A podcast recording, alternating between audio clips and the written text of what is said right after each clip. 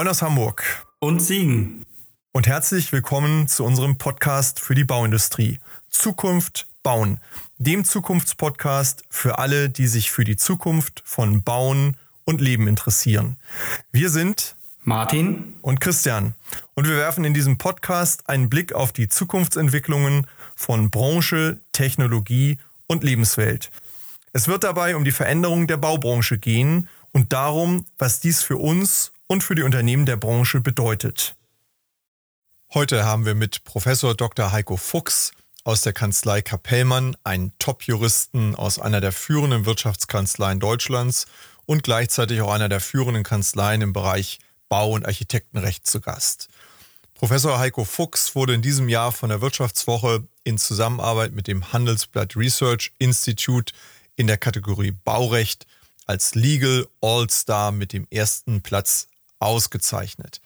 Er ist Fachanwalt für Bau- und Architektenrecht, geschäftsführender Partner in der Kanzlei Kapellmann und Partner mit Büros in ganz Deutschland sowie Honorarprofessor an der Juristischen Fakultät der Heinrich-Heine-Universität in Düsseldorf. Sein Arbeitsschwerpunkt liegt neben der gerichtlichen Tätigkeit auf dem Gebiet der juristischen Projektbegleitung für mittlere und große nationale und internationale Bau- und Anlagenbauprojekte wozu auch seine Tätigkeit als Schiedsrichter zählt. Professor Fuchs ist durch zahlreiche Seminare und Veröffentlichungen zum Bauvertrags- und Architektenrecht bekannt. Er kommentiert die Kernvorschriften des Architektenrechts im Leupertz-Preußer Sins, Beck, OK Bauvertragsrecht, ist Schriftleiter der neuen Zeitschrift für Baurecht und Vergaberecht, Mitherausgeber des Fuchsberger Seifert Beckschen HOI und Architektenkommentars und ebenfalls Leiter des Arbeitskreises 4 für Architekten- und Ingenieurrecht des Deutschen Baugerichtstags. Neben der forensischen, insbesondere auch internationalen Schiedsgerichtsbarkeit und Tätigkeit berät Professor Fuchs öffentliche und private Auftraggeber und Auftragnehmer, insbesondere auf dem Gebiet des juristischen Projektmanagements sowie zu dem Recht der Architekten und Ingenieure. Der Schwerpunkt seiner Beratungspraxis liegt dabei auf dem Gesundheitssektor und dort insbesondere dem Krankenhausbau sowie auf sonstigen technisch hoch installierten Bauwerken, oftmals unter Einbindung innovativer Vertragsmodelle und Planungsmethoden. Wir sprechen deshalb heute mit Professor Fuchs zum Thema Baurecht unter der Ampel. Also was erwartet uns unter der neuen Bundesregierung? Welche Themenfelder gibt es? welche Entwicklungen zeichnen sich ab und welche Weichenstellungen sind notwendig. Und wir wollen mit ihm natürlich auch über Trends und Themen im Baurecht und der Bauindustrie allgemein sprechen und die Schlüsse, die die Branche daraus ziehen sollte. Die Themen sind so komplex und vielfältig, dass wir das heutige Gespräch in zwei Überschriften und Unterthemen geteilt haben. Im ersten Teil wollen wir über das Thema Baurecht unter der Ampel sprechen. Die Bundestagswahl liegt jetzt hinter uns und eine neue Regierung hat sich gebildet. Viele Themen, die die Bauindustrie tangieren, werden durch die neue Regierung beeinflusst werden. Welchen Stellenwert erhält das Thema Bauen künftig in Berlin? Das fragen wir uns. Wie gelingt das Zusammenspiel zwischen einem der Kernthemen der Ampel, nämlich Nachhaltigkeit und Klimaschutz, und dem Thema Bauwirtschaft? Welche Bedeutung hat das neue Bauministerium und welche Themen werden angegangen werden? Herzlich willkommen, Professor Heiko Fuchs. Hallo. Ja, Martin. vielen Dank, Herr Haag, Herr Ferger, dass ich hier sein darf. Freue mich. Ja, auch von meiner Seite herzlich willkommen. Ich freue mich auf unser Gespräch. Ich möchte gleich in diesen Teil hier einsteigen. Ich habe über Sie gelesen, Herr Professor Fuchs. Sie sind einer der besten Wettbewerber, schreibt das Juve Handbuch. Das hat mir gefallen. Ich bin ja selber Unternehmer und wir leben vom Wettbewerb. Gleich so zum Einstieg mal die Frage, warum sagen andere das über Sie? Was zeichnet Sie aus? Ich glaube, weil man mir vertrauen kann. Ähm, ich bin natürlich als äh, Anwalt Vertreter der Interessen meines Mandanten. Ähm, aber ich bin auch immer für einen Telefonanruf zu haben, um ein Hintergrundgespräch zu führen, um zu schauen, ob man nicht gemeinsam die Kuh vom Eis bekommt. Und ähm, ich glaube, ich bin ein fairer und eben vertrauenswürdiger Verhandler. Und das bringt einem natürlich ich sage mal, in der Szene der Baurechtsanwälte, die dann nicht besonders groß ist, so einen gewissen Ruf ein. Ähm, es gibt viele Kollegen, denen vertraut man eher nicht. Und dann geht es eben meistens konfrontativ aus. Und das mag der Grund dafür sein. Ansonsten müssten Sie bitte die Wettbewerber fragen. Mir gefiel der Begriff Wettbewerber und nicht Gegner. Das ist, glaube ich, genau das, was wir brauchen. Einen gesunden Wettbewerb und Spitzenleistungen. Und vielleicht ist das auch die Kurve schon zu unserem Thema Baurecht unter der Ampel. Endlich ein Bundesbauministerium. Da stellt sich die Frage, was macht das Bundesbauministerium und welche Rolle spielen dann die anderen Ministerien? Also erstmal freut es mich wirklich, dass wir jetzt äh, ein Ministerium für Bauen und Wohnen bekommen, dass endlich das Bauen in der Bundesregierung den entsprechenden Stellenwert bekommt. Äh, ich weiß gar nicht, wo das Bundesbauministerium schon überall gehangen hat. Ich glaube nur unter dem Familienministerium noch nicht. Ansonsten äh, ne, jetzt zuletzt im Ministerium für ähm, äh, des Inneren für Bau und Heimat und man berichtet dann aus diesem Bundesbauministerium halt, aus den Bauabteilungen, dass man allein ein Jahr gebraucht hat, um zu definieren, was macht eigentlich ein Heimatministerium. Und in der Zeit konnte man sich mit dem Bauen halt überhaupt nicht beschäftigen. Dann müssen ständig neue Formulare eingeführt werden, neue Meldewege und so. Das heißt, bis die arbeitsfähig sind in so einer neuen Konstellation, dauert es einfach. Und dann war es halt beim Inneren doch eher ein Anhängsel äh, gefühlt. Und ähm, ich glaube, jetzt bekommt es die Bedeutung auch aus dem Thema Klimaschutz, aber auch natürlich Wohnungssituation, Infrastruktur, ähm, die das Bauen eigentlich in der Bundesregierung auch verdient. Die anderen Ministerien spielen aber leider, muss man fast sagen, ähm, weiter eine große Rolle. Beispielsweise ist das Verkehrsministerium immer noch autark, was jetzt nicht schlimm ist, die machen gute Arbeit, aber äh, man hätte sich schon eine Vernetzung der beiden großen Bauressorts gewünscht. Das Bundesbauministerium ist eben für den Hochbau zuständig, klassischerweise, und das Verkehrsministerium eben für die verkehrliche Infrastruktur. Ähm, und zudem das äh, große Thema der Ampel, nämlich der Klimaschutz, ist beim Bundeswirtschaftsministerium angesiedelt. Ähm, und der, der Bausektor ja mit ungefähr 40 Prozent, äh, sagen wir, über den Lebenszyklus einer Immobilie äh, an den Treibhausemissionen ja partizipiert, hätte man sich den Klimaschutz auch gut in Kombination mit Bau und Verkehr vorstellen können in einem Klimasuperministerium. Das ist jetzt nicht so gekommen, ist aber auch nicht schlimm. Also für mich ist schon eigentlich ein Erfolg, dass der Bau jetzt eine entsprechende Aufmerksamkeit bekommt. Also wir sagen ja eigentlich so in der Branche auch, im Grunde gedanklich müssten wir raus aus den Silos der Experten, die wir teilweise ja haben. Es kommt zu einer Vernetzung vieler Technologien und vieler Themen. Ist das nicht an der Stelle sogar ein bisschen kontraproduktiv, wenn wir dann wieder sozusagen dann auf drei Kanälen unterwegs sind, die koordiniert und abgestimmt werden müssen? Naja, es kommt immer darauf an, wie es gelebt wird nachher. Ähm, und äh, ich glaube, allein durch den Zuschnitt eines Ministeriums wird, wird nichts besser. Und letztlich ist es ja so, es hängt alles mit allem zusammen. Also man könnte ja in diesen äh, äh, Kanon hätte man jetzt auch noch die Digitalisierung aufnehmen können, die natürlich am Bau eine große Rolle spielen wird, spielen muss ähm, und auch nicht nur im Bau, sondern auch im Betrieb von Immobilien. Und so kann man natürlich ganz viele Themen dann dazu addieren. Dann hätte man irgendwann ein Superministerium, was auch nicht mehr steuerbar ist. Also so eine gewisse äh, Trennung ist, glaube ich, einfach natürlich. Ja, ich denke gerade die äh, Ministerien, egal ob es jetzt Verkehr oder Bundesbauministerium ist, werden ja auch in Zukunft das Thema der Großprojekte auch schultern können und auch schultern müssen. Da haben wir jetzt mal, ohne polemisch zu werden, ja in den letzten Jahren das ein oder andere eher schlechte Bild abgegeben. Dann wurde ja vor einigen Jahren dort die Reformkommission eingesetzt zum Thema Großprojekte. Ähm, wie ist da Ihrer Wahrnehmung nach, sag ich mal, der Stand der Dinge und was erwarten Sie sich da vielleicht auch noch in der Zukunft? Ja, das ist, äh, sagen wir mal, man blickt da schon so ein bisschen mit, einer Tränen, mit Tränen in den Augen darauf, dass das im Jahr 2016 schon passiert ist, dass der Abschlussbericht da veröffentlicht wurde. Ähm, und da, da stehen viele Dinge drin, die eigentlich selbstverständlich sind. Also erst planen, dann bauen, beispielsweise kooperatives Planen im Team, dass man ähm, auch mal den Bedarf ermittelt, bevor man überhaupt in die Vergabe externer Leistungen geht.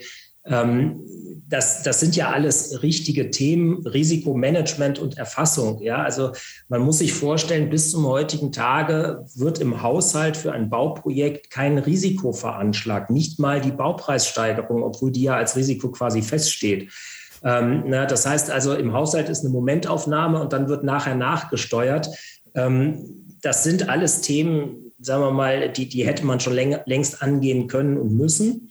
Man muss aber schon sagen, ähm, durch, das, äh, durch die integrierte Projektabwicklung, da werden wir heute vielleicht noch des Öfteren darauf zu sprechen kommen, ähm, hat sich da im Bundeshochbau und auch im, im, Verkehrswegebau schon einiges geändert. Und ich glaube, dass wir jetzt durch diese neue Abwicklungsform auch wirklich die Möglichkeit haben, diese ganzen Punkte mal anzustoßen. Da kommen ja noch viel mehr dazu, partnerschaftliche Zusammenarbeit, außergerichtliche Streitbeilegung, ähm, ähm, kooperatives Planen im Team, eben, dass man auch Ausführungs-Know-how mit äh, äh, dazu holt in die Planungsphase und so weiter. Das sind ja kluge Ansätze, die sind auch nicht revolutionär. Und man, man ärgert sich manchmal, wie langsam das alles geht, aber man sieht schon jetzt in der letzten Zeit Bewegung. Das muss man schon sagen. Haben Sie aus Ihrer Kenntnis da schon Projekte, die man nennen könnte, die dort schon fortschrittlicher laufen und das schon berücksichtigen? Oder sind wir da noch wirklich in den Kinderschuhen? Also konzeptionell sind wir schon relativ weit. Ähm, der Bund hat ganz mutig äh, verschiedene Pilotprojekte angestoßen in der letzten Zeit. Davon begleiten wir auch eins, äh, das dürfen wir auch sagen, das Neubau des Paul-Ehrlich-Instituts in Langen. Ein hochinstalliertes Laborgebäude ist ja im Moment bekannt aus der Impfstoffdiskussion.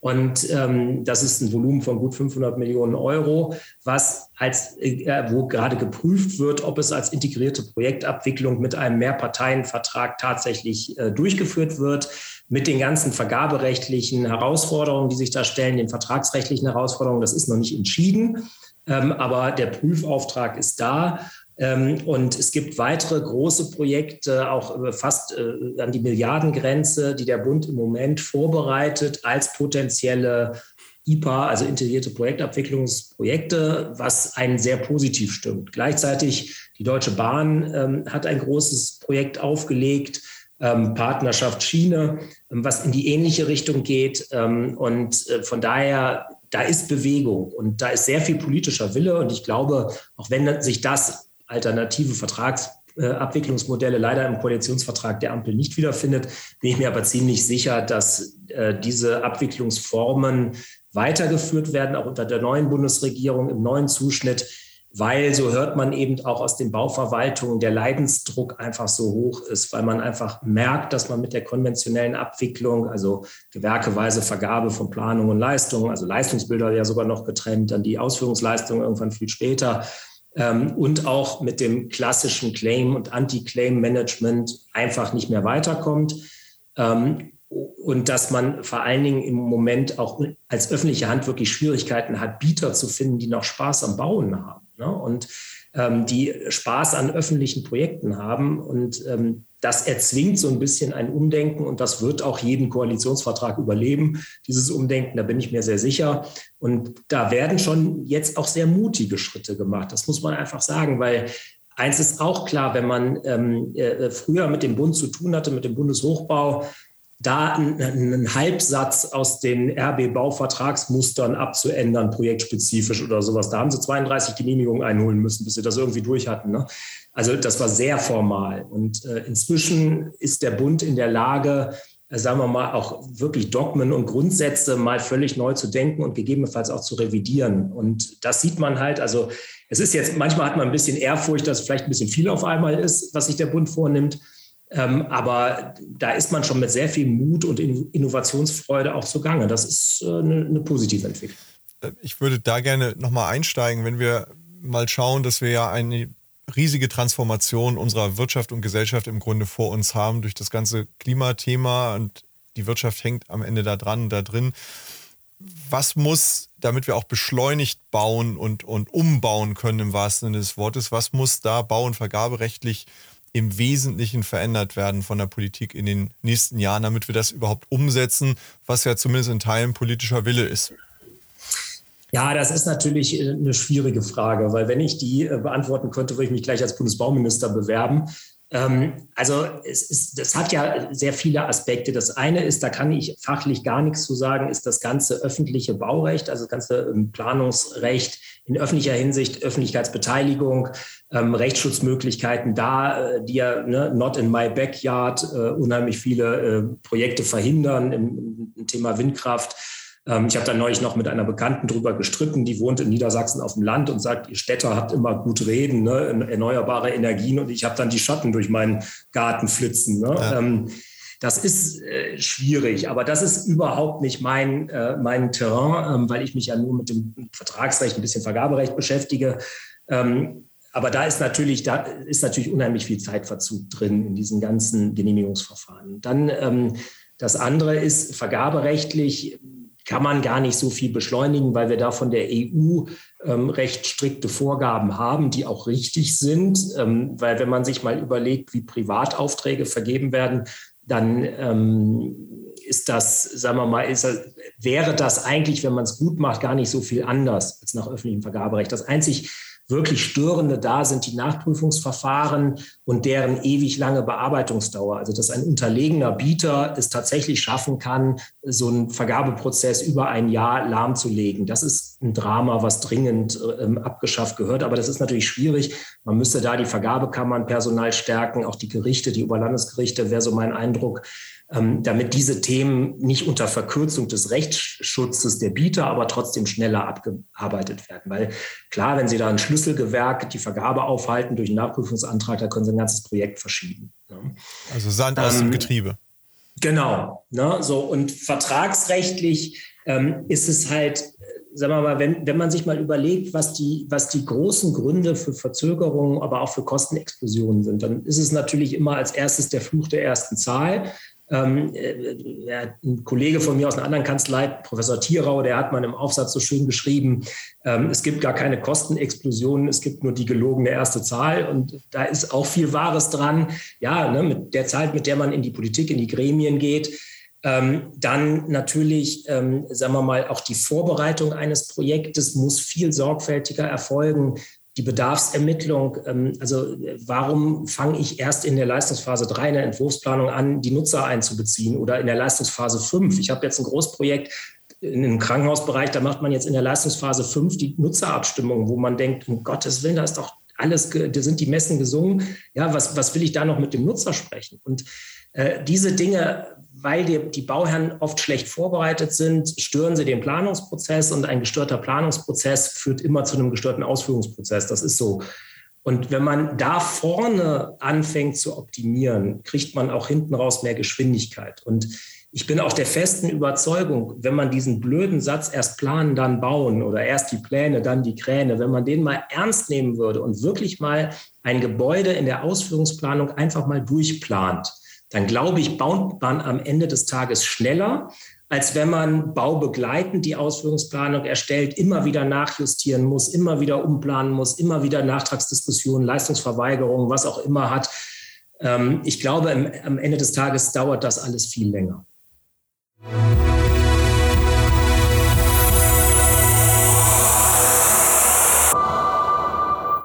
Dieser Stelle ein kurzer Hinweis in eigener Sache für diejenigen unter unseren Zuhörern, die sich gerade in ihrem eigenen Unternehmen mit relevanten Zukunftsfragen befassen und die deren Ausgestaltung und die Umsetzung von Lösungen beschleunigt und ergebnisorientiert für den Erfolg vorantreiben wollen. Sprechen Sie gern Martin Ferger für Themen zu Lean, BIM, Digitalisierung und Prozessoptimierung über www.ferger-consulting.de und mich, Christian Haag, zu strategischer Transformation, Strategie, Führung und Sparring für Top-Entscheider über www.christianhaag.de an. Im Rahmen dieses Podcasts, aber auch darüber hinaus, tragen wir gern als Speaker in Präsenz oder online zur Inspiration Ihres Publikums im Rahmen Ihrer Veranstaltungen bei.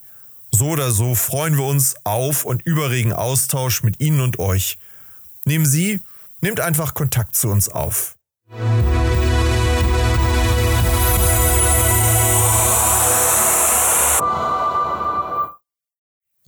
Was, was mir eben aufgefallen ist und welche Vokabel mir da besonders wichtig ist, ist das Thema Mut. Also unabhängig von Vergaberegelungen, von Gesetzen oder Rechtsprechungen, glaube ich, brauchen die Mitarbeiterinnen und Mitarbeiter, egal ob jetzt in der Bundesbaubehörde oder runter bis in die Städte und Kommunen, äh, A, den Mut und B, dafür auch die notwendige Rückendeckung, auch mal Dinge anders zu machen, als sie ursprünglicherweise immer ausgeschrieben werden. Und äh, ich weiß noch aus der eigenen äh, Berufspraxis in der Kalkulation, ich habe oft nicht verstanden, warum ein Häkchen bei Nebenangebote sind ausgeschlossen gesetzt waren. Ob das einfach nur war, um möglichst keine unangenehmen Entscheidungen treffen zu müssen. Ähm, das sind doch Themen, die, glaube ich, aus volkswirtschaftlicher Sicht auch keinen Sinn ergeben, wenn ich das Know-how der Unternehmer absichtlich quasi aus den Verfahren aussperre. Und ich glaube, dass es neben den Rahmenbedingungen, die die Gesetzgebung und die Juristerei schaffen muss, auch ein Führungsthema in den jeweiligen Kommunen, Verbänden, ähm, Behörden und Co., dass den Leuten auch die Rückendeckung gegeben wird. Ihr könnt auch mal was ein Stück außerhalb des Standardverfahrens machen. Ja, und vor allen Dingen, ihr könnt auch mal was falsch entscheiden. Ne? Also wir wissen doch alle, Bauprojekte äh, leben von schnellen Entscheidungen. Ja, und wenn ich eine schnelle Entscheidung treffe, dann ist die mit Sicherheit in vielen Fällen falsch. Aber es ist eine Entscheidung und es geht weiter. Und das ist meistens schon ein, ein positiver Wert an sich.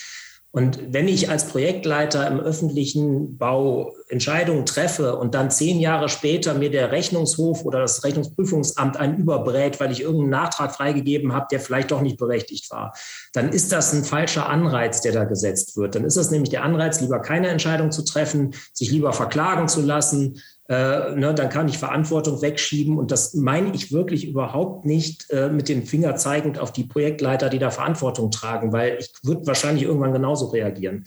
Das, da, da, liegt der Fehler wirklich im System. Kontrolle ist wichtig, Kontrolle ist richtig, aber ähm, man darf die Entscheidungsfreude der Leute nicht behindern. Apropos schnell, ähm, anderes Thema. Ähm, da bin ich ja fast froh, dass es noch Leute gibt, die die Bauindustrie in den letzten Jahren, was die Geschwindigkeit angeht, ähm, schlagen. Wir sprechen ja vom 2018er Bauvertragsrecht immer noch vom neuen Bauvertragsrecht. Also nach drei Jahren ist es immer noch neu. Ähm, wenn ich das so mitkriege in der Praxis, ich hm, habe nicht das Gefühl, dass das alles schon so wirklich angekommen ist. Wie, wie sehen Sie da die Perspektive? Auch vielleicht unter dem ähm, Deckmantel jetzt einer neuen Bundesregierung. Ist da Nachbesserungsbedarf oder Veränderungspotenzial? Also erstmal muss ich Ihnen Illusionen nehmen. Ich rede bei meinen Studenten in der Vorlesung immer vom neuen Schuldrecht. Das ist 2002 in Kraft getreten. Ja, und das ist für uns Juristen immer noch flammneu im BGB von 1900. Also von daher ähm, ne, also das neue Bauvertragsrecht wird noch lange neu bleiben. Gleichwohl, ja, man muss daran. Ähm, die Zeit ist reif, es zu evaluieren, vielleicht auch gerade, weil es noch gar nicht in der Praxis angekommen ist. Also ich bin völlig bei Ihnen. Diese 30-tägige Verhandlungsfrist bei Änderungen, die einstweilige Verfügung, die man sich da ausgedacht hat, ähm, selbst das Abrechnen nach Istkosten, dieses relativ komplizierte Modell, ähm, das ist ja in der Praxis überhaupt nicht angekommen. Man macht es im Prinzip weiter bis wie bisher und irgendwann wird es halt mal knallen und dann wird es halt mal die Instanzen durchlaufen, so ein Nachtragsstreit. Ähm, aber im Moment äh, in der Projektberatung spielt das alles relativ wenig eine Rolle. Auch, auch diese Abnahmeverweigerung mit der Zustandsfeststellung und Beweislastumkehr und so, da hat einer wirklich so eine Kopfgeburt ins Gesetz geschrieben, was, glaube ich, halt völlig an der Praxis vorbeigeht. Ähm, der Baugerichtstag, so viel kann ich äh, verraten, äh, hat sich jetzt vorgenommen, in der nächsten Präsenzsitzung 2023 tatsächlich eine Evaluation durchzuführen. Also die Frage, was, was muss man reformieren, aber vor allen Dingen, was für Regelungen fehlen noch. Ähm, und da kommen ja spontan sehr viele Gedanken. Also äh, das ist im, im, Bauvertragsrecht erstmal das ganze Thema, was wir allerdings jetzt schon beim letzten Baugerichtstag behandelt haben, die zeitlichen Störungen. Ne? Also was ist bei Behinderungen ähm, welche Nachweispflichten, Dokumentationspflichten, Anzeigepflichten gibt es da und vor allen Dingen natürlich, welche monetären Folgen hat das? Da muss dringend was getan werden. Das Thema Mängelrechte vor Abnahme. Ja, der BGH sagt so also schön, es gibt keine Mängelrechte vor Abnahme.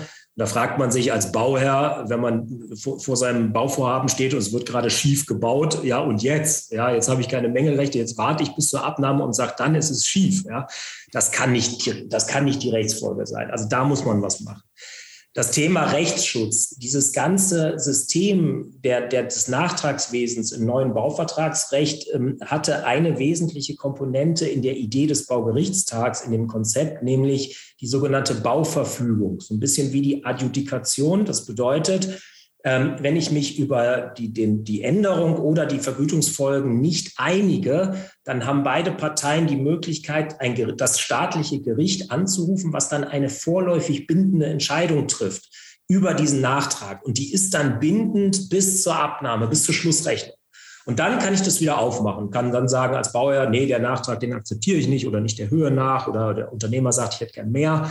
Aber man verschiebt den Streit aus der Bauphase raus in, in die Schlussabrechnung und hat eine vorläufig bindende Regelung. Und Ähm, das ist was ganz anderes als diese komische einstweilige Verfügung, die wir da jetzt drin haben, wo keiner so richtig weiß, äh, was, für, ein, äh, was für, für Voraussetzungen die hat, was für Rechtsfolgen die hat, äh, wie das alles funktionieren soll. Deswegen findet sie ja auch kaum Anwendung. Es gibt einen offensichtlich sehr mutigen Baurechtsanwalt in Berlin, der das scheinbar immer lostritt. Also jedenfalls beim Landgericht und Kammergericht gibt es jetzt erste Entscheidungen dazu. Aber ansonsten spielt das ja in der Praxis gar keine Rolle. Und da müsste man noch mal dringend hin, diese Bauverfügung wieder zu etablieren. Es gibt aber auch Wirkungen des neuen Bauvertragsrechts in der Praxis, die, glaube ich, gar nicht so schlecht sind, auch wenn sie gar nicht so intendiert waren. Also ähm, ich merke das immer wieder, wenn ich der Praxis versuche, dieses Nachtragsprozedere, Änderungsprozedere mit dem Angebot und Verhandeln und 30 Tage und so weiter und dann anordnen und dann 650c und dann 80 Prozent Abschlag und so. Wenn man das versucht zu erklären, dann merkt man ja schon, wie die Leute irgendwie nach Folie 3 aussteigen, ne? weil die sagen, um Gottes Willen, dieser, wie soll ich mir das alles merken und ne, wie soll ich das in meine Prozesse einpflegen? Und ähm, das führt in der Praxis allerdings dazu, dass man sich, glaube ich, tatsächlich vermehrt einigt, ja, weil man einfach beide Seiten wissen, wenn ich das jetzt hier auf einen Streit ankommen lasse, ich weiß überhaupt nicht, wie das ausgeht. Ja, ob das zu meinen Gunsten ausgeht oder nicht. Und das ist natürlich unheimlich wichtig für die Verhandlungssituation und die Frage, wie hartleibig gebe ich mich jetzt hier? Ne?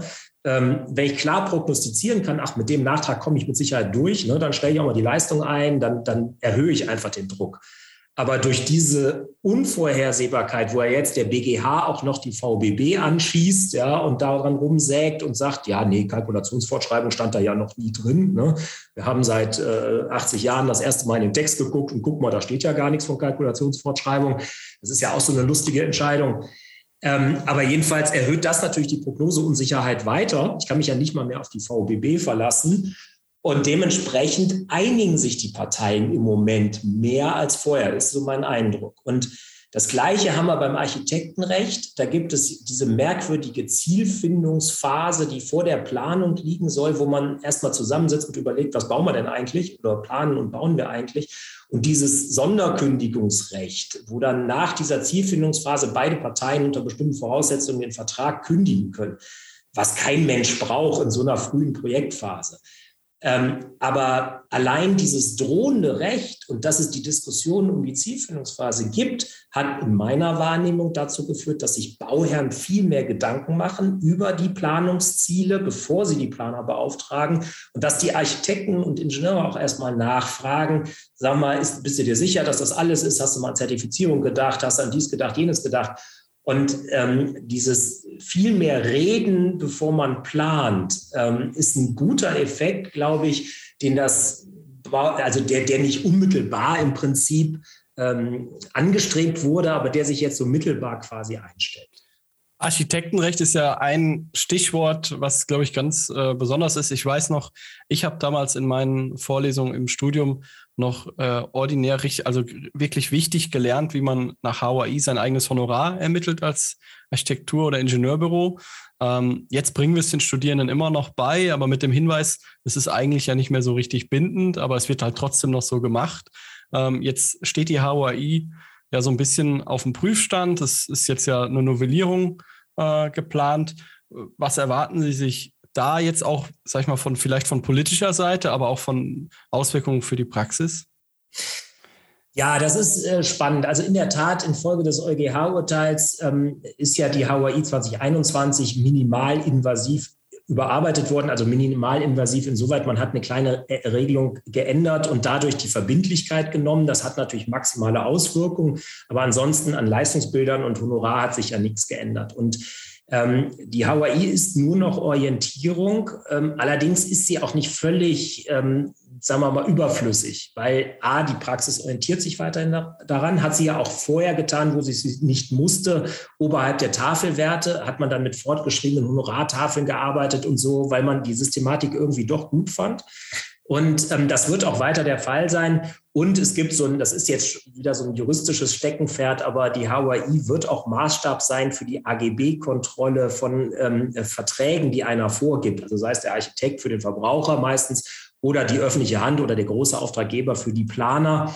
Ähm, wenn ich da im Prinzip drüber schreibe, wir vereinbaren ein Hawaii-Honorar und weiche dann aber rosinenpickmäßig an bestimmten Stellen ab von der Hawaii, wo es mir nicht passt, dann könnte das auch ein AGB-Thema sein. Solche Klauseln können unwirksam sein.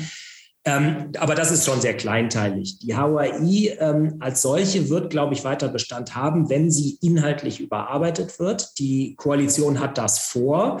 Im Koalitionsvertrag stehen wir äh, in einem Absatz mit der HOI direkt folgend auf Clubs und Live-Musikspielstätten.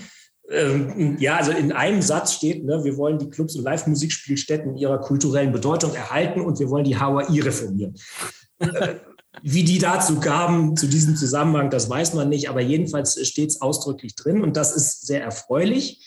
Ähm, wir haben uns beim Baugerichtstag äh, in diesem Jahr im Mai ja mit äh, Themen für die HAI beschäftigt und ich glaube, da gibt es wirklich viel zu tun.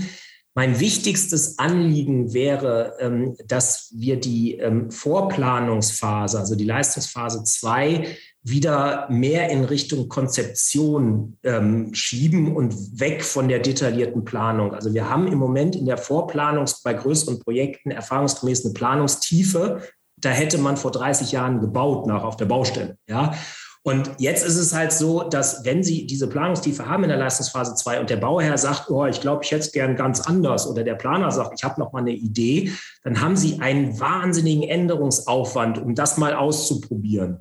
Und früher hat man da mit einem weichen Bleistift ein Skribbel gemacht, hat gesagt, guck mal, so könnte das aussehen. Und wenn der Bauer sagt, gefällt mir nicht, dann klöbt man zusammen und schmeißt es weg. Und ich glaube, da müssen wir wieder hin. Und wir müssen die, die Planungstiefe in der drei, in der Entwurfsplanung, da gehört sie hin, aber nicht in der Vorplanung. Da muss konzeptioneller wieder gearbeitet werden. Und gerade auch unter dem Gesichtspunkt BIM und Digitalisierung. Weil wenn ich in der Leistungsphase 2 schon das BIM-Modell aufsetze, dann bin ich nicht mehr frei, das Gebäude einfach mal umzukrempeln, um mal was auszuprobieren, ja, sondern dann habe ich ja einen Rattenschwanz von Änderungen, ähm, die, die, das dann alles nicht mehr lohnend erscheinen lassen. Und das wäre zum Beispiel ein ganz wichtiges Thema, dass die HOI ähm, da wieder einen Schritt zurückgeht. Dass die Dinge zusammenhängen, auch wenn die Zusammenhänge vielleicht manchmal sehr abenteuerlich erscheinen, ist ja auch beim Thema Nachhaltigkeit äh, zu sehen. Ja, da, da haben Sie ja auch schon mal gesagt, ähm, nachhaltiges Bauen, äh, wollen wir das? Das müssen wir entscheiden, bevor wir uns darüber unterhalten, wie wir das denn äh, umsetzen wollen. Äh, vielleicht können Sie uns da nochmal Ihre Sicht geben. Ja, das ist natürlich ganz wichtig. Also äh, erstmal der politische Druck im Moment ist sehr hoch. Ähm, äh, jedes Bundesbauvorhaben wird ja jetzt geprüft auf Nachhaltigkeitszertifizierung. Ähm, aber auch das private Kapital sucht natürlich äh, grüne Anlagen, also ESG Stichwort. Und ähm, die Lernkurve ist wahnsinnig steil. Also ich berate ein großes äh, Wohnungsunternehmen und äh, die haben quasi, die börsennotiert sind und die haben ja so vor einem Jahr oder anderthalb gesagt, Herr Fuchs, jetzt müssen wir auch nachhaltig und so. Schreiben Sie mal was in die Verträge. Ja, irgendwas, was keinem weh tut, so nach dem Motto, ne? damit wir dem CEO zeigen können, hier, wir brauchen auch nachhaltig. Das hat sich radikal geändert im letzten Jahr. Die sind jetzt wirklich nachhaltig dran. Mit seriellen äh, Bauen, also mit Baumodulen versuchen die auch den Gebäudebestand ja. zu ertüchtigen und so weiter. Also das ist wirklich eine rasende Geschwindigkeit, in der sich in diesem Unternehmen das transferiert hat. Was ich mit dem Ob und dem Wie allerdings meinte, ist was ganz anderes. Ich hatte neulich mal, äh, hat mir jemand stolz gezeigt, seine Projektentwicklung. Und da war vorher ein, ein kleines Wäldchen und ein Acker und dann so nur Randbebauung, so ein bisschen. Und dann nachher war dann die Bauphase, da war alles braun und schrecklich. Und danach war dann jetzt sein Projekt mit ein bisschen begrünten Dach. Ne? Und da sagt er, das ist doch total nachhaltig und ökologisch und so. Und ich hatte halt diese beiden Bilder neben mir, vorher das Wäldchen und jetzt steht da so ein Klotz mit einem begrünten Dach. Und ich habe mich gefragt, natürlich ist es besser als ein Klotz ohne begrüntes Dach, aber hätte man da unbedingt bauen müssen? Ja, oder muss ich da unbedingt überall immer wieder neu bauen oder kann ich nicht besser den Bestand eher nochmal revitalisieren, selbst ja. wenn ich dann in der Nutzung ein bisschen eingeschränkt bin. Aber was wir im Moment an Ressourcen verschwenden, indem wir eigentlich funktionierende Bauwerke abreißen und neu bauen, auf Sylt zum Beispiel habe ich jetzt gelesen, fallen jetzt die ersten Bauwerke, die in den 2000er Jahren errichtet wurden, werden jetzt schon wieder abgerissen, ja, weil, weil da, da das Bauwerk im Vergleich zum Grundstück keine Rolle spielt, ja. Und ähm, das ist so diese, das meine ich mit dem Ob, also die Frage, muss ich wirklich neu bauen? Und wenn ja, dann kann ich oder muss ich mir über Nachhaltigkeit ja. Gedanken machen. Aber ich fände es viel wichtiger, wenn wir das mal hinterfragen. Müssen wir wirklich so viel immer neu bauen?